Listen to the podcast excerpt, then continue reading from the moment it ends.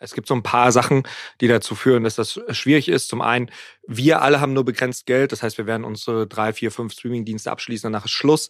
Alle Streamingdienste waren darauf ausgelegt, zu bewerben, dass man jeden Monat aussteigen kann. Das nutzen auch Leute tatsächlich. Am Anfang war das Passwort-Sharing wahnsinnig toleriert, weil man auch inklusive Passwort-Sharing gut Geld verdient hat. Ähm, das versucht man jetzt aufzuheben und versucht jetzt alle Dinge, die man hat, um die, die, die Schlinge enger zu ziehen und doch jetzt endlich mal dauerhaft Geld zu verdienen äh, und nicht nur zu investieren, ähm, äh, versucht man zu triggern. Ähm, und man hat gemerkt, dass man mit einem Nutzer, dem man auch Werbung vorsetzt, mehr Geld verdient als äh, dem Publikum, was ein Abo hat ohne Werbung.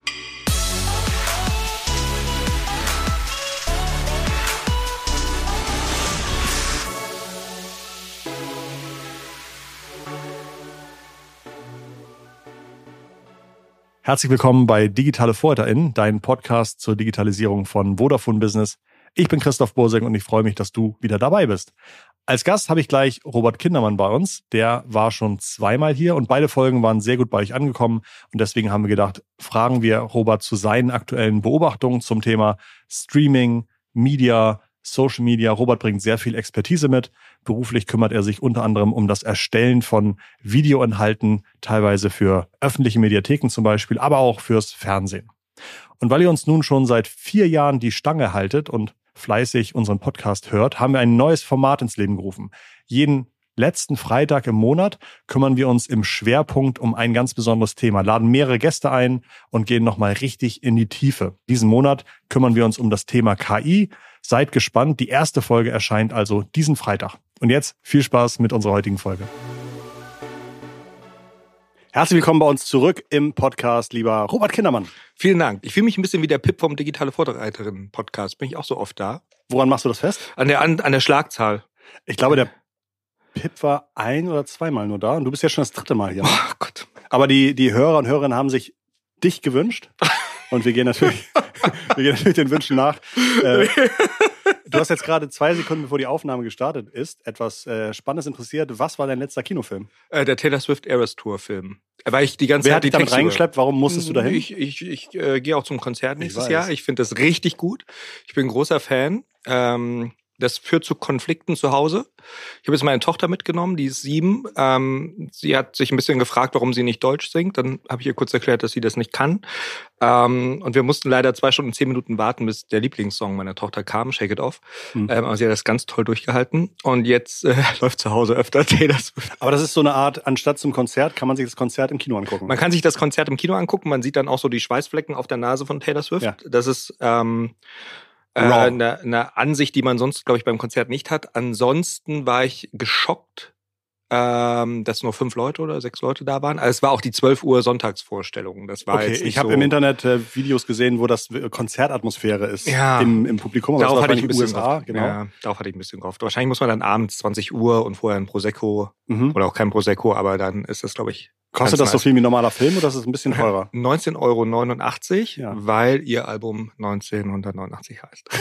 das nächste Album heißt 39, 75. Sie ist auch in dem Jahr geboren. Insofern hatte das alles so eine. Das ist ja ein großes Thema von Taylor Swift, ist ja, dass es eine Storyline gibt, an der sich die Fans abarbeiten können, denn alles hat irgendeine Referenz zu irgendwas in ihrem Leben. Was ist für dich die Faszination von Taylor Swift? Ähm, ich finde erstmal äh, habe ich riesen Respekt vor 17 Jahren Erfolg auf so einer Welle und Wie auch wachsenden? Erfolg, äh, 33. Mhm. Ähm, Sie hat mit, äh, sie hat mit Country Music angefangen. Ja, es war schon sehr poppig, aber Okay. sie kommt so aus der. Äh, Hat sie selbst geschrieben? Also sie spielt auch von Anfang Gitarre, an, ne? von Anfang an selber geschrieben. Mhm. Ähm, spielt Gitarre, spielt Klavier, vielleicht noch andere Instrumente. Ähm, schreibt alle Songs bis heute auch selber mit mit Co-Produzenten und hat dann sich von ihrem Manager getrennt, nachdem der sie doch ganz schön ausgenommen hat und zwar die Rechte an seinen an ihren Alben verkauft hat und nimmt jetzt alle Alben nochmal neu auf, was für die Fangemeinde äh, einen riesen Hype auslöst und ähm, es gibt Radiostationen in den USA, die sich committed haben, nur ihre neuen Versionen zu spielen, damit sie die Einnahmen äh, hat und nicht ähm, das Konglomerat, das kapitalistische Konglomerat, was ihre Rechte äh, gekauft hat. Spannend. Digitale Vorreiterin ist für mich Taylor Swift. Ähm, ja, ich glaube auch, dass die äh, im Digitalen, glaube ich, auch sehr schlaue Dinge gemacht hat. Ich glaube, sie war eine der ersten, die auch auf YouTube, glaube ich, gesagt hat, ich mache irgendwie einen Deal. Ähm, und also ich erinnere mich, dass irgendwie der Name Taylor Swift da relativ früh Ja, sie hat zum Beispiel auch an, an ähm, Apple einen Brief geschrieben, dass ja nicht Mhm. sein kann, dass sie kein Geld bekommt, nur weil die irgendwie als Marketingmaßnahme äh, so kostenlose Testmonate haben. Und dann hat sich ähm, Apple Und wenn der kostenlosen Testmonate, haben die äh, Artists auch nichts bekommen? das ist ja interessant. Ähm, also das, das heißt, das kostet Apple relativ wenig, so ein Testmonat, ne? Ja, genau. Also ich weiß natürlich nicht, was so eine Serverfarm äh, kostet, die du für so einen Streamingdienst für Millionen von Nutzern bereithältst, aber ähm, tatsächlich wurden da keine Einnahmen weitergeleitet Mhm. ähm, und da hat sie sich dagegen gestellt und dann erst ihre Songs freigegeben. Äh, sie macht auch Moves, die äh, äh, ganz spannend sind, was so Beef angeht mit ihrer alten Freundin Katy Perry. Ähm, als ihr neues Album mal rauskam, hat sie wieder all ihre Songs, also hat Taylor Swift all ihre Songs wieder bei Spotify veröffentlicht, sodass das neue Katy Perry Album nicht so eine Sichtbarkeit hatte. Ähm, Ach so, dass beide sozusagen zum gleichen Moment ja, gesagt zum haben, gleichen Moment. Ah, spannend. Ja. Apropos, apropos Catfight, ähm, es gibt ja auch den Song Hollaback Girl von Gwen Stefani. Ja, da kennst du dich aus. Das ist deine, deine das ist meine Zeit. Generation, Ja. genau. Und äh, der ist äh, sozusagen ein Diss-Song gegen die Hole-Sängerin und Ex-Frau oder Frau von Kurt Cobain. Mhm. Das habe ich irgendwie gerade gestern aus Versehen gelernt. Hast fand ich du- ganz lustig. Hast du ein, äh, eine Insta-Story dazu gemacht? Du machst ja sehr gute Lip-Sync-Videos. Habe ich noch nicht. Vielleicht mache ich das noch. Swifties nennen sich die Taylor Swift-Fans, oder? Ja, Swifties. Swifties. Ich würde mich jetzt nicht als Swiftie bezeichnen. Also ich habe Ja. noch kein Poster, keine Bettwäsche oder ähnliches Ja. äh, in meinem Zimmer, aber ich äh, verfolge Gar keine oder Karriere. keine Taylor Swift? Ähm, also Taylor Swift gebrandet ist zu Hause Okay. noch nichts. Okay. Und ich habe auch mal, also das ist ja schon, das ist ja schon, die hat ja relevant viele Fans, ne? Ja. Also das ist ja wirklich, ähm, Ja. viele hundert Millionen Menschen Ja. sind, sind Taylor Swift-Fans. Ähm, und wenn das irgendwie ein Land wäre, dann wäre es irgendwie das zweitgrößte Land der Welt oder sowas. Also schon wirklich, wirklich äh, beeindruckend. Was ist für dich, könntest du sagen, was diese Menschen alle vereint? Haben die irgendwas, äh, ich habe irgendwie gelesen, dass Taylor Swift so ein bisschen für, wenn man es irgendwie sagt, es gibt, keine Ahnung, irgendwie 15 Mädchen in der Schulklasse, dann gibt es vielleicht irgendwie zwei, drei super populäre und vielleicht zwölf, die irgendwie dann nicht super populär sind. Und dass Taylor Swift halt genau die anspricht, die halt eben sagen, ich bin eben nicht ähm, die Cheerleader Queen, sondern ich lebe darunter, dass alle die Cheerleader Queen, Cheerleader Queen haben wollen. Ich glaube, ein, ein Element ist, dass ganz viele mit der wirklich aufgewachsen sind, so aus der Schulzeit. Da kenne ich auch sogar Mhm. ein paar bei uns in der Firma arbeiten Menschen, die sind unter 25 Ja. ähm, und die äh, sind durch die Schulzeit mit Taylor Swift Songs gegangen, weil das genau die Themen und die Storylines sind, ähm, äh, die einen damit Okay. als als äh, junges Mädchen, junge Frau beschäftigen. Ähm, und dann kam diese riesen Pandemiezeit und derzeit hat sie ja zwei oder drei Alben veröffentlicht. Ah, okay. Ähm, und war da in Zwei den oder drei Kindern, ja, in zwei Jahren. Mhm. Äh, also wenn man in Mhm. den USA war das ja tatsächlich noch ein bisschen härter, auch am Anfang. Also da gab es ja gar keine Schule, da gab es ja also viel länger keine Schule, als das hier äh, war in vielen, äh, in vielen Bundesstaaten. Und dann ähm, äh, sind da Mädchen mit Taylor Swift Musik aufgewachsen und äh, das war so die beste die beste Spannend. Freundin. Und jetzt kann das ausgelebt werden. Und endlich kann sie auf äh, Tour gehen mit diesen Alben, zu denen sie nicht getourt ist. Ja. Ich hatte auch Tickets für die Tour 2020. Ähm, die haben mich Erinnere ich 600 mich. Euro gekostet und dann ist dieses Konzert abgesagt worden. Du hättest Ähm, lieber die 600 Euro ausgegeben. ich hätte lieber die 600 Euro ausgegeben. Ja. Ähm, ich hab's, also es war, äh, das waren nicht die Original-Ticketpreise, es war auf dem Gebrauchtwarenmarkt. Ähm, die Gebrauchtwagenmarkt. Verstehe. Äh, Secondary Market, Ja. wie heißt es denn? Weiß ich nicht. Ähm, Graumarkt. äh, und äh, ähm, dann wurde das abgesagt. Und das heißt, äh, seit Jahren Ja. warten die äh, Menschen endlich auf Tour zu gehen. Und wir haben eine Kollegin, Gisem Celik, die geht auf acht Konzerte von dieser Tour in Europa. Unter anderem London Wembley äh, äh, Stadium. Ähm, und hat die letzten Jahre darauf gespart, Ja. möglichst viele Konzerte zu sehen. Wow.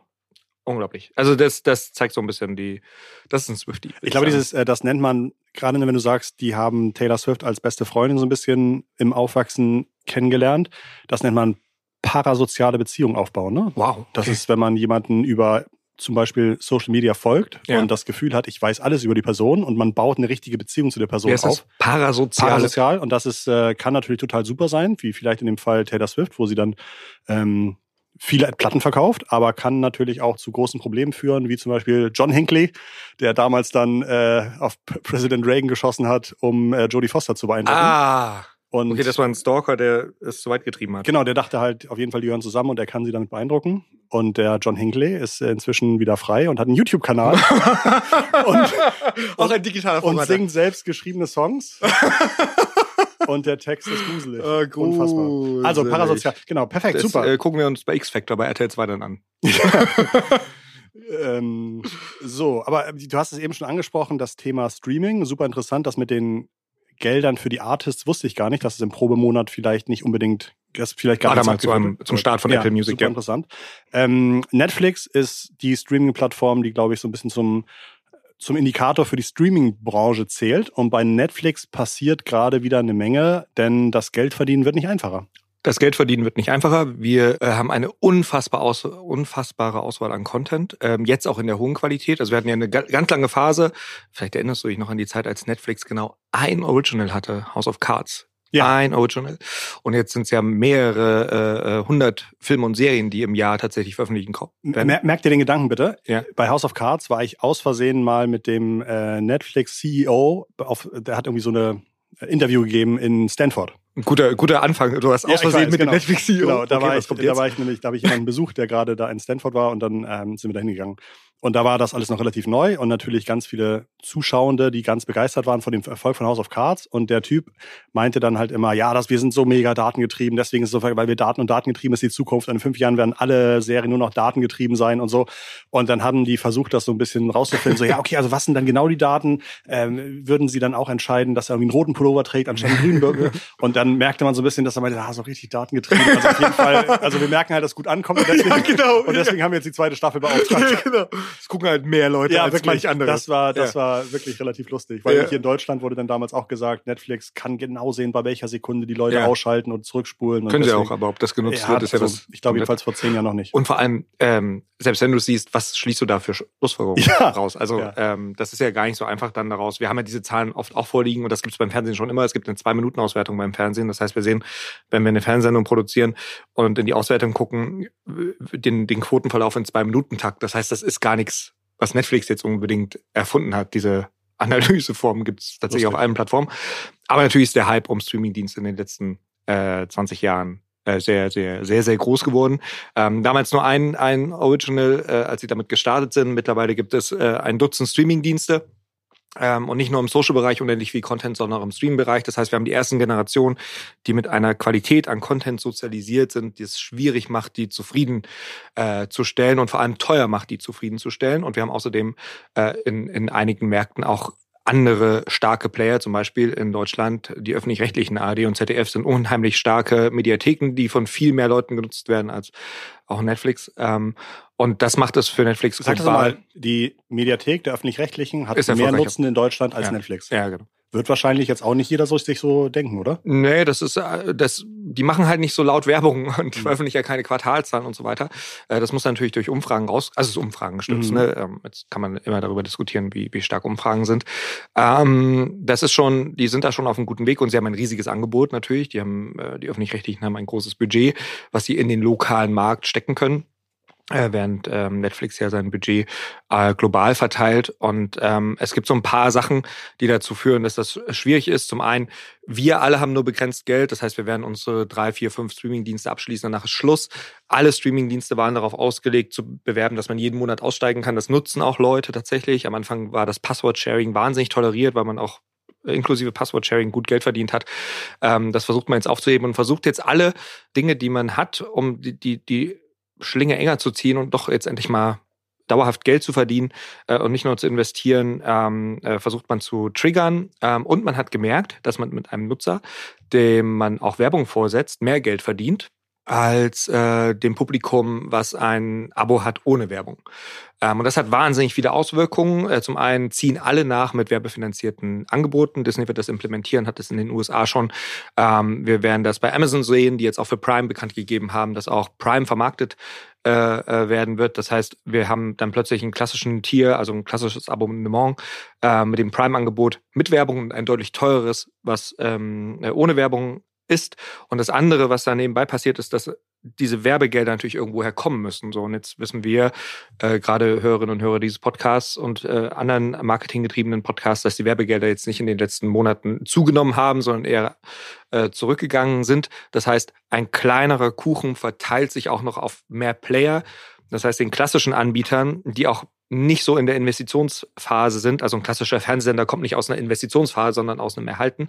Den macht das das Leben schwer, dass plötzlich so ein Player wie Netflix, wie ein Amazon ähm, kommt. Wir zeichnen jetzt äh, vor den Netflix-Quartalszahlen auf. Die mhm. werden heute veröffentlicht am Tag der Aufzeichnung. Das heißt, wir wissen noch nicht, wie sich das äh, ausgibt. Es gab in den letzten Tagen Meldungen, dass wohl das werbeunterstützte Abo von Netflix nicht so gut funktioniert, wie er hofft, weil man wohl nicht so viel Werbung dafür gemacht hat. Also man hat nicht dieses neue Angebot so stark äh, beworben. Das hat äh, die Anleger erstmal letzte Woche enttäuscht, als diese Nachricht kam. Ähm, und der Kurs ist wieder ein bisschen eingesackt äh, von Netflix. Aber wir sehen eigentlich da auch eine ganz starke Konsolidierung ähm, im, im Streaming-Markt. Ähm, das ist jetzt auch für Menschen, wenn du mit Menschen Anfang 20 redest, für die ist ja ein Streaming-Dienst nichts mehr Besonderes. Ich weiß noch, äh, früher war äh, Netflix hat ein neues Originals und also, wow, okay, muss ich gucken. Und irgendwann hat man gelernt, okay, so, mhm. ist halt auch wie Fernsehen. Und. Fernsehen ist ja auch besser geworden in der Zeit. Ähm, insofern wird das total spannend. Netflix hat jetzt bekannt gegeben, dass sie so Erlebnisstätten in Innenstädten erschaffen wollen, wo man ähm, äh, Netflix tatsächlich erleben kann, Kaffee reinbauen, Videos gucken.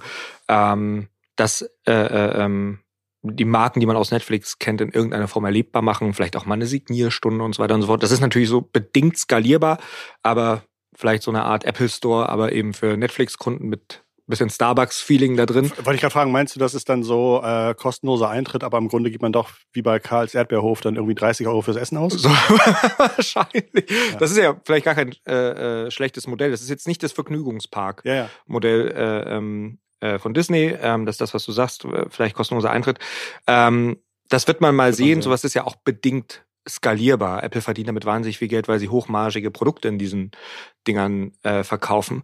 Aber ob ich jetzt in einen Laden gehe und danach trotzdem mein Netflix-Abo nicht kündige, nur weil keine gute Serie läuft, das weiß ich nicht. Ich glaube, die Leute sind sehr kostensensibel geworden über die letzten mhm. äh, zwei Jahre. Ähm, da zählen auch so fünf Euro, sechs Euro im Monat mal bei vielen Leuten jetzt und vor allem bei jüngeren Leuten. Aber wahrscheinlich hätte ich total Lust, in einem mega guten Kinosessel mit ganz tollem Popcorn meine Netflix-Serie dort zu gucken. Ja. Und wird dafür auch natürlich äh, Kinopreise ausgeben. Ja, ich glaube, ich glaube auch, dass es dafür einen Markt gibt. Es gibt ja auch so den Wachstum der Luxuskinoseele ja. ähm, weltweit, aber es sind halt viel zu wenige. Also es ist einfach noch viel zu klein.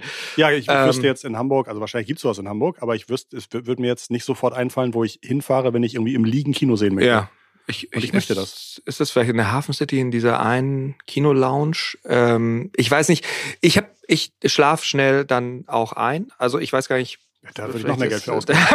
Wenn du in, in Ruhe schlafen kannst. Ja. ja. also ich glaube, da, da werden wir viel Bewegung und Ausprobieren sehen. Netflix mhm. hat ja auch vor vielen Jahren das Gaming äh, ähm, implementiert, sodass ich mit dem Abo für meine Filme und Serien auch ein Abo für eine große Anzahl kostenloser Mobile Games äh, bekomme. Da versucht man sich so ein bisschen an die Sony-Welt äh, mhm. ranzu ähm, äh, packen. Wir sehen da eigentlich jetzt so diese, neben der Konsolidierung auch nochmal eine Disruption durch die Masse an Angebot. Spannend. Als du, ähm, als du das mit den Erlebniscentern erzähltest, fiel mir ein, dass ich jetzt am Wochenende irgendwie in Europas zweitgrößten Einkaufszentrum war. Das ist äh, in Oberhausen, nördlich von Köln, ähm, Essen, Bochum, Duisburg, da so die Ecke. Ja. Und das äh, hat wohl irgendwie im Einzugsgebiet oh, deutlich über fünf Millionen Menschen, die irgendwie in einer halben Stunde dort sind. Ja, so Ruhrgebiet. Mhm. Dementsprechend haben die auch einfach dort eine Arena mit 22.000 Sitzplätzen und so weiter im, im, im, im, Einkaufszentrum. Im Einkaufszentrum. Unfassbar. Habe ich vorher noch nie von gehört. Und, ähm, du warst dort auf einem das war ein Event, ne? Ach, ja, du hast, du 50 hast 50 Cent Konzert. Ja, genau. Und äh, Buster oh, Rhymes war die Vorband. Das war relativ gut. Es ist, es ist so Grüße gehen raus an Fetcher. Ich glaube, man kann so die ersten Oldie-Radiosender starten, wo die Musik läuft. das weiß ich nicht. Du wirst doch morgen 23. Ich werde, ich werde, ich habe noch einige gute Jahre vor mir. Aber auf jeden Fall, äh, auf jeden Fall waren da viele Menschen, die auch, glaube ich, jünger waren als ich. Also, ist eigentlich 50 Cent im digitalen Zeitalter angekommen? Weil ich war beim Ich glaube, der ist wahnsinnig erfolgreich und ähm, ich habe also ich bin, könnte das jetzt leider nicht so gut wiedergeben, aber was ich so mitbekommen habe, ist der einer derjenigen, die Social Media und digitales Marketing am besten mit verstanden haben, genau wissen, in welchen Podcasts er auftritt, wie man äh, clippable Content produziert. Und darüber hat er auch jetzt nach 20 Jahren nach seiner, eigentlich im Grunde hat er ja nur ein erfolgreiches Album, ja. ähm, hat er eben seine Welttournee mit wahrscheinlich, ich würde sagen, eher 50 Locations, ja. war innerhalb von acht Stunden ausverkauft. Das ist krass. Ja. Ich war bei dem Abschlusskonzert von Fettes Brot. Ja. Ähm, hier äh, Trabrennbahn Hamburg. Mhm. Die haben zwei Abende hintereinander gespielt. Da hat man gesehen, was passiert, wenn man das verpasst. Mhm. Also da war ähm, wenig junges Publikum, sehr wenig junges Publikum, eher Eltern, die mit Fettes Brot aufgewachsen sind und die Kinder.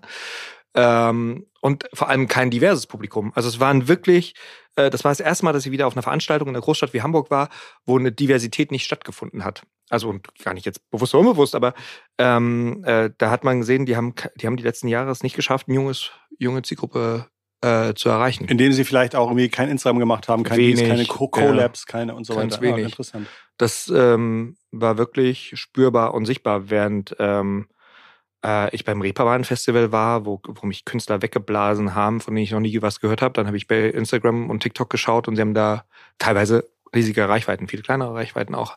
Aber gerade Musikbusiness, also äh, ähm, Avicii hat das ja hat das ja fast schon zu einem zu einer Story gemacht, äh, im Kinderzimmer Musik zu machen. Mhm.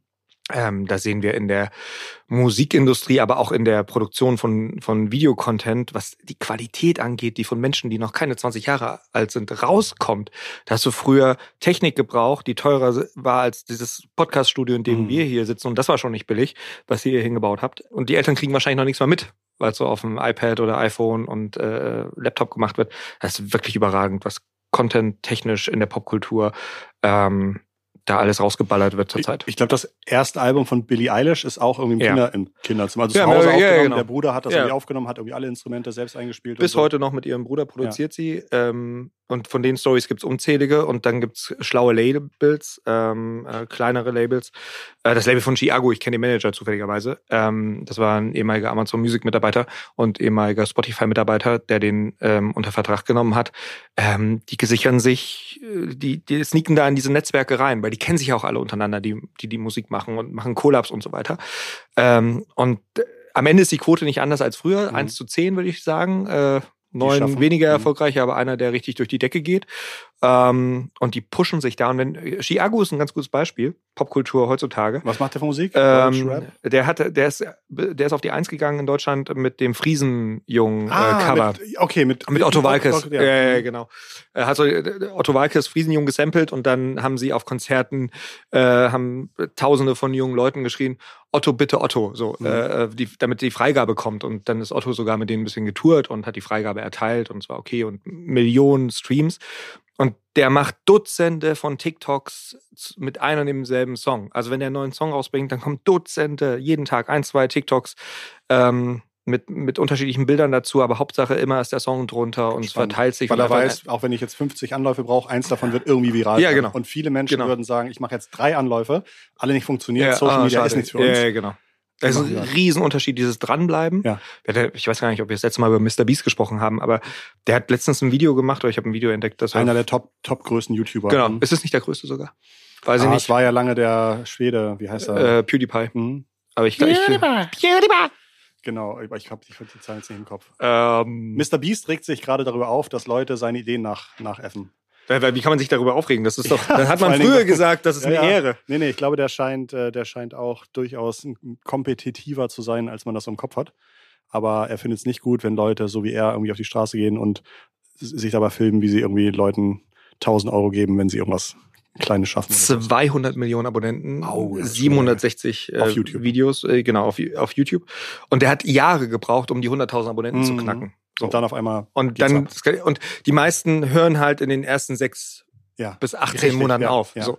Ähm, gibt auch irgend, äh, es gibt so Studien, dass man 18 Monate etwas machen muss, bevor es wirklich zum Habit wird. Also bevor man das so äh, in sich drin trägt und nicht mehr in Frage stellt, warum man die Dinge so macht, wie man macht. Seit sechs Jahren versuche ich Unternehmen zu überzeugen, dass sie mehr YouTube machen sollen, weil ich, ja. weil ich dachte, ich sozusagen ähm, ähm, das ich habe hab für mich nicht so viel Geduld, aber ich bin, ich sehe es halt einfach an den mhm. erfolgreichen, genau wie du es erzählt hast, Kanälen das gut funktioniert. Ja. Und hätte ich mal, hätte ich mal vor fünf Jahren, vor vier Jahren, vor drei Jahren oder vor zwei Jahren. Ja.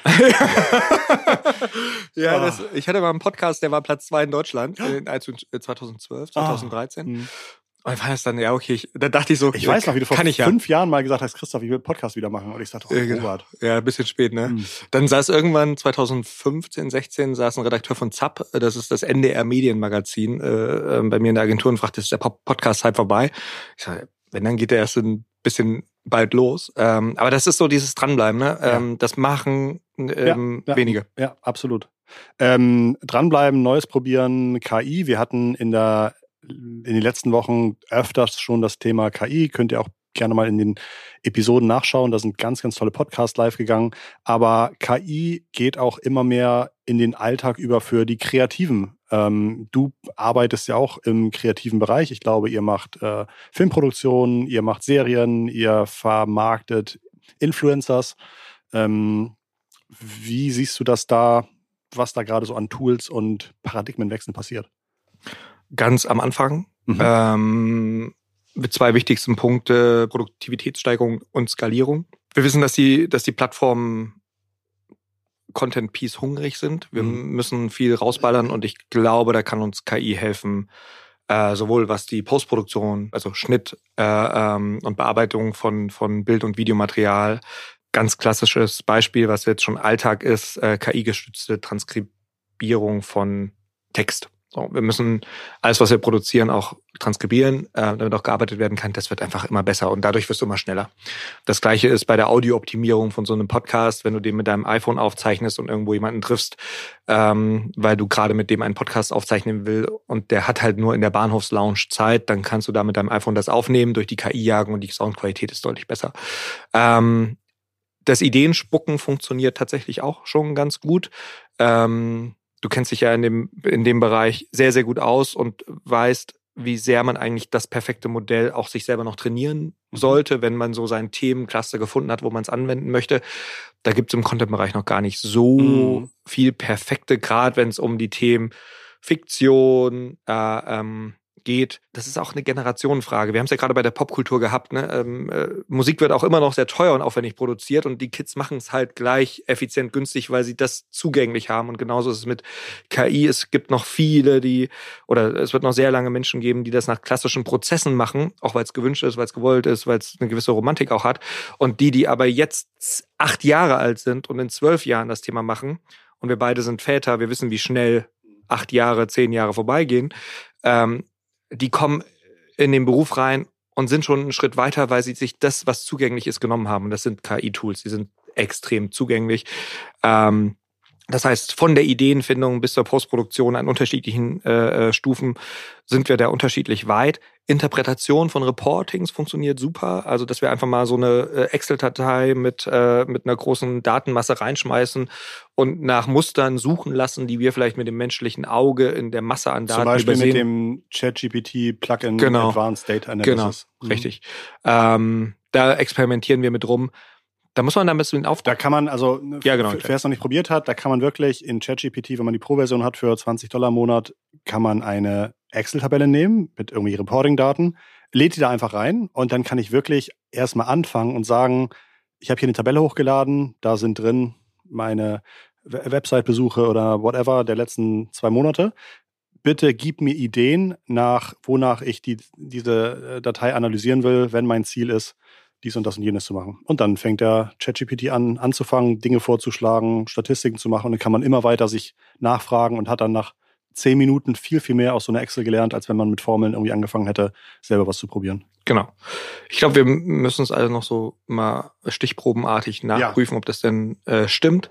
Das ist eh das größte Thema ist, ähm, es ist selbst, inhaltlich richtig. Selbst da, selbst da habe ich, also ich hatte gerade letzte Woche das Problem, dass ich äh, irgendwie eine Viertelmillion ähm, Euro e gewonnen hast und nicht weißt, wohin damit. ähm, dass ich eine Viertelmillion E-Mail-Adressen irgendwie unser tägliches Problem äh, äh, irgendwie sortieren musste. Und da musste ich irgendwie, hatte mir irgendwie ein Kunde gesagt, hier hast du sieben Tabellen und von diesen sieben Tabellen darf keine E-Mail-Adresse in der finalen Adresse auftauchen, weil die haben sich alle schon abgemeldet. und dann, ähm, und dann habe ich das gemacht und dann habe ich dann irgendwie ein Ergebnis bekommen und da dachte ich auch so, ja, okay, jetzt habe ich irgendwie das Ergebnis von JetGBT machen lassen. Mhm. Woher weiß ich, dass das stimmt? Ja. Und habe ich das Ergebnis hochgeladen und nochmal gesagt, hier ist eine E-Mail, äh, eine, eine Tabelle. Ja da dürfen nur E-Mail-Adressen drin sein, die in keinem dieser anderen acht Dateien drin sind. Ja. Die habe ich mit hochgeladen. Kannst du gucken, ob das stimmt.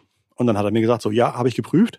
Diese enthält wirklich nur unique E-Mail-Adressen, die in okay. keine der anderen Dateien drin sind. Das fand ich schon cool. Und da bis, sind wir, glaube ich, bei dem wichtigsten Punkt und die große Hoffnung der äh, westlichen alternden Wirtschaften, äh, dass wir daraus die Produktion Produktivitätssteigerungen ziehen, die wir eigentlich brauchen, um weiter das Wachstum zu generieren. Ähm, Letzte Woche war Bernie Sanders in Berlin Ja. und hat äh, sein, aus seinem neuen Buch vorgelesen. Das Buch heißt Es ist okay, wütend auf den Kapitalismus zu sein. Ja. Viele bewundernde ZuschauerInnen waren da. Ich durfte auch zugucken. Toller Typ, wahnsinnig, was der alles weiß, toll, wen er alles kennt und so weiter. Und dann hat er aber auch so ein paar Themen, wo er dann auch genau sagte, diese ganzen Innovationen und da oben, die verdienen immer mehr Geld. Früher hat ein CEO das 30-fache verdient eines durchschnittlichen Mitarbeiters, heute das 300-fache. vier bis 500-fache, Mhm. genau. Ähm, und das ist nicht in Ordnung. Und alle so, ja, nicht in Ordnung. Und dann hat er gesagt, und diese ganze Innovation, die muss jetzt dafür sorgen, weniger arbeiten bei Equal Pay. Mhm. Und alle natürlich so, oh, der hat's verstanden, Ja. super gut, aber ich weiß nicht, ob so Wirtschaft funktioniert.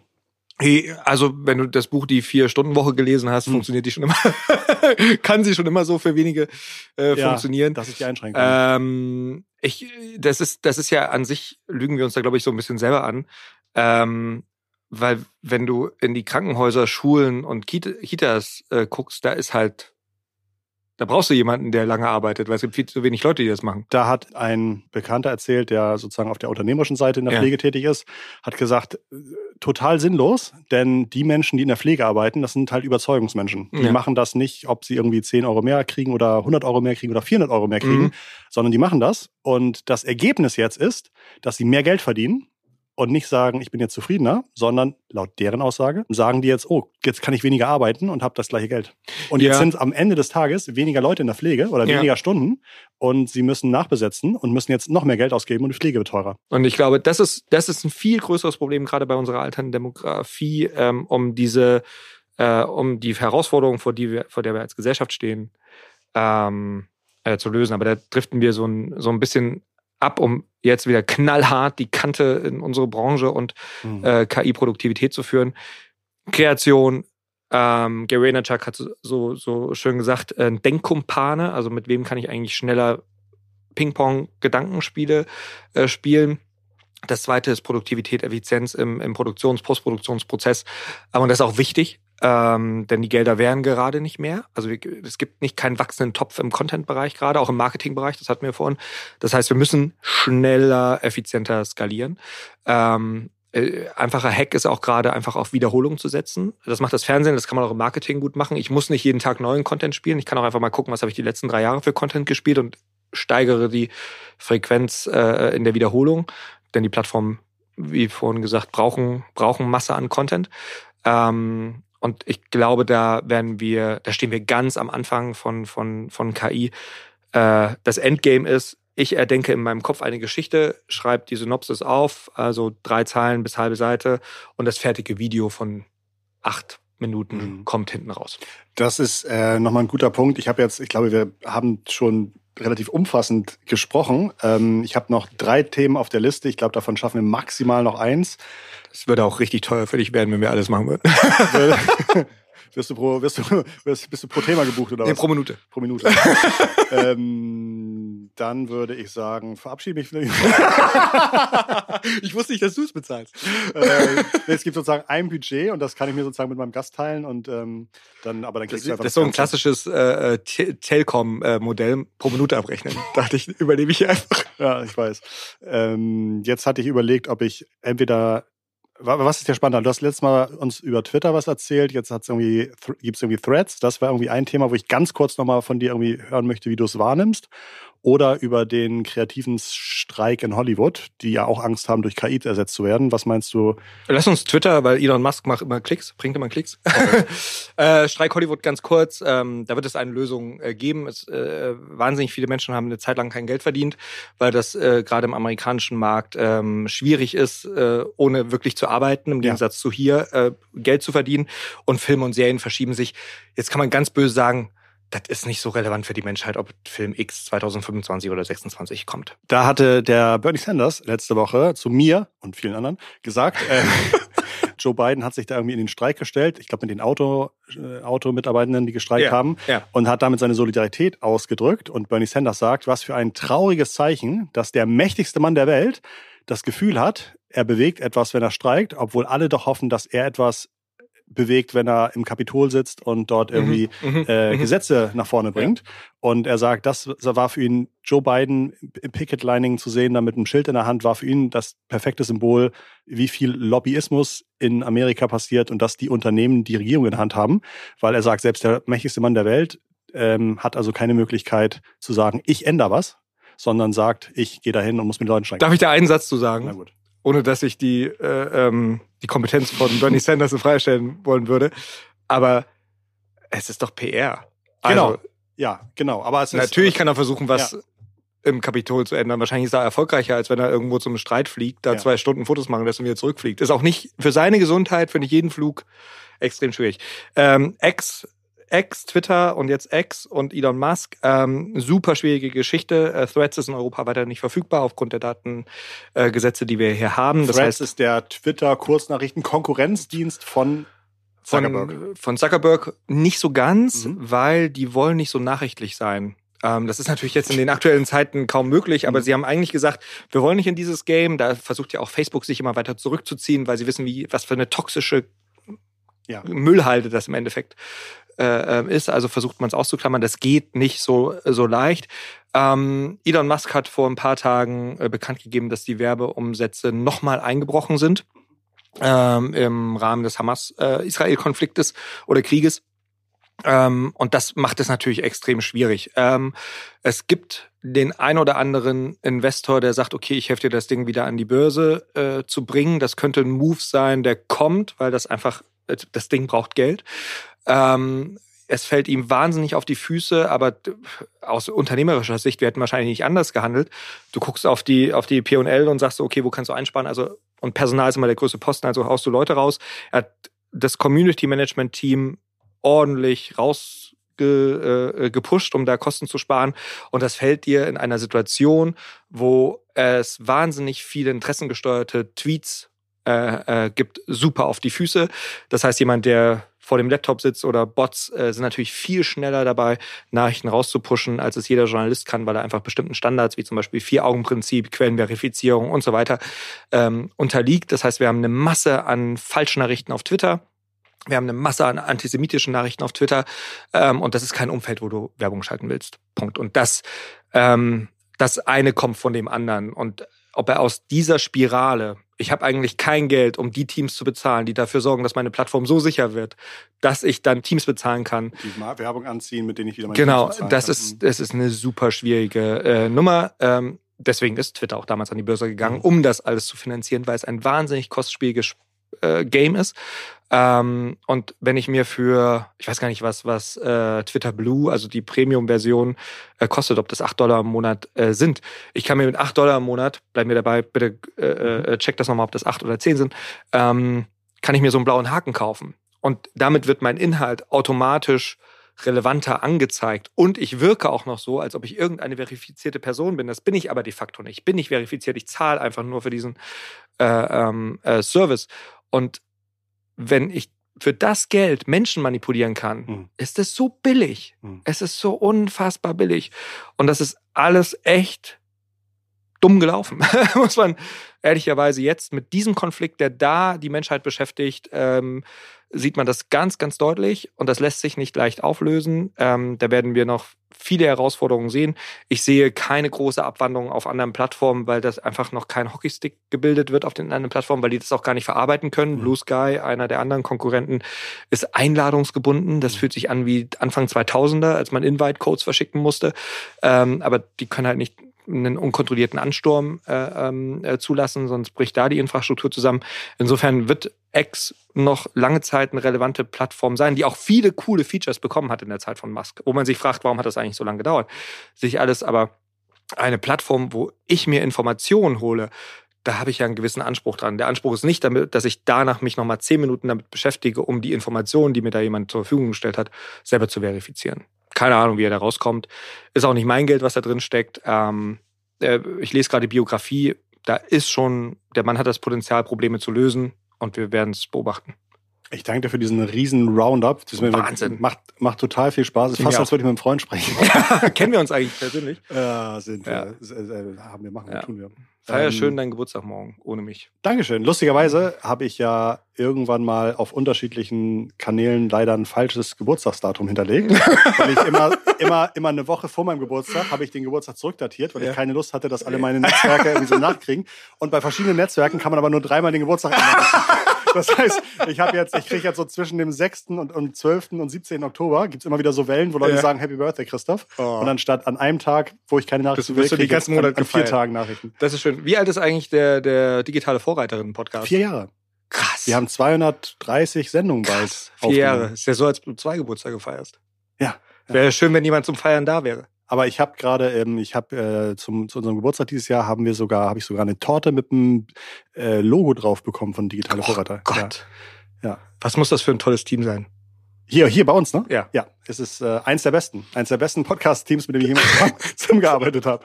Äh, Jan, Michel, Henrike, heute Daniel. Ganz, Ja. ganz liebe, tolle Menschen. Auf die nächsten vier Jahre. Auf die nächsten vier Jahre. Vielleicht Dank- darf ich nochmal vorbeikommen. Ich hoffe es, denn mir macht sehr viel Spaß und ich glaube Ja. den Zuhörern auch. Und äh, selbst wenn nicht, nächste Woche kommt eine neue Folge. Dann kommt, kommt ein neuer Gast. Ich bedanke. Was passiert denn jetzt hier? Wusstest, äh, wusstest du das? Ja, natürlich, das wäre ich nicht hier. Ach, wirklich? Und jetzt habe ich nur drei angekündigt. Oh, das ist aber lieb. Vielen Dank. Hier, für euch zu Hause, hier kommen jetzt irgendwie äh, äh, fast alle Menschen rein, mit denen ich jetzt in den letzten vier Jahren zum... Oh, ich höre auch noch Musik. Mit denen ich irgendwie an einem Podcast zusammengearbeitet habe. Und damit habe ich nicht gerechnet. Deswegen weiß ich nicht, was ich sagen soll. Außer vielen Dank. Für mich ist das ein mega Projekt und mega liebe Menschen. Und ich danke euch. Und ich freue mich, wenn wir weiter einschalten, weiter zuhören, weiter tolle Gäste haben. Und wir hören uns nächsten Montag wieder, würde ich sagen, mit der neuen Folge. Und, oh, hier gibt's auch noch, jetzt kriege ich einen Preiselbeeren, Himbeeren, Heidelbeeren Dings zugedingst. Ihr merkt schon, eigentlich muss ich mich auf sowas vorbereiten. Du bist Gärtner, ne? Ähm, und ich würde sagen, ganz liebe digitale Grüße. Ich äh, freue mich, dass ihr einschaltet. Bis bald. Liebe Grüße von einmal von, Robert Kindermann. von mir, von Christoph und vom ganzen Team. Sagt mal Hallo. Oh. Dankeschön.